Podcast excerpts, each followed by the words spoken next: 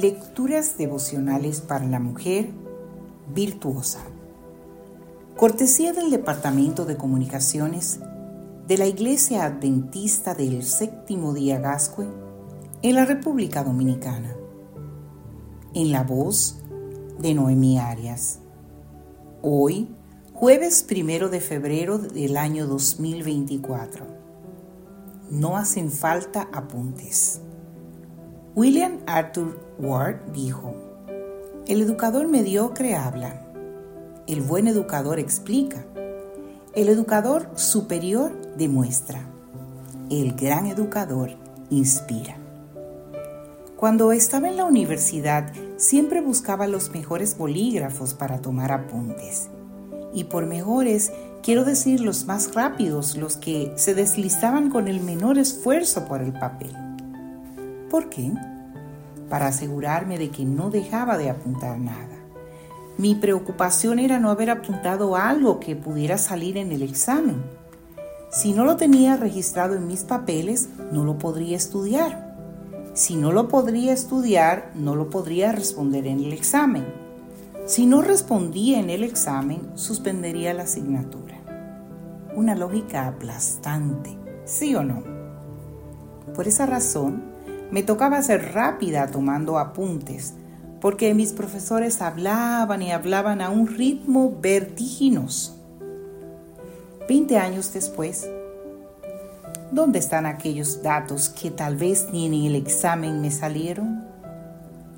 ¿Dónde quedaron tantos apuntes que me hicieron perder el sueño? Francamente, en el olvido. De la mayor parte del contenido ni me acuerdo y creo que en una semana después de los exámenes ya lo había olvidado todo. Aquel tipo de educación me sirvió para algo muy puntual en mi vida que, una vez adquirido, pasó a la historia. Punto final. ¿Te imaginas a la gente que escuchaba al rabí, al maestro de los maestros, al más grande, tomando notas de cada palabra que decía? No, claro que no. ¿Por qué?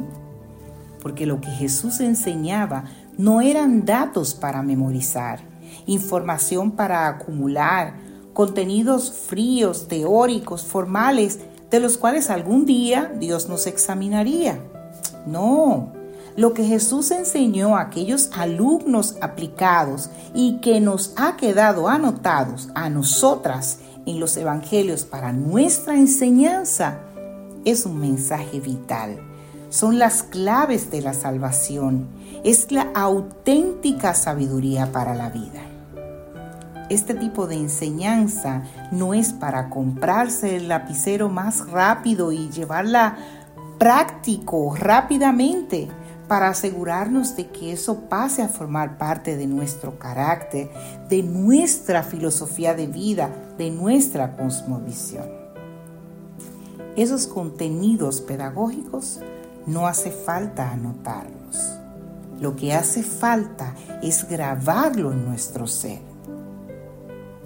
Mark Twain dijo que nunca he permitido que la escuela entorpezca mi educación porque la verdadera educación se adquiere fuera de las aulas, a los pies de Jesús, el gran educador, aquel que nos inspira a vivir cada día. La otra educación tiene un lugar y es un lugar para formarnos, para hacer un trabajo duro en el futuro y para el civismo que nuestra sociedad hoy en día nos requiere. Pero aprender del gran maestro es el currículum que lleva a la sabiduría.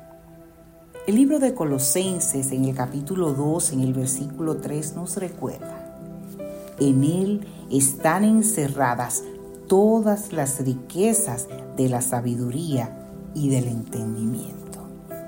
Que Dios hoy te bendiga, mujer.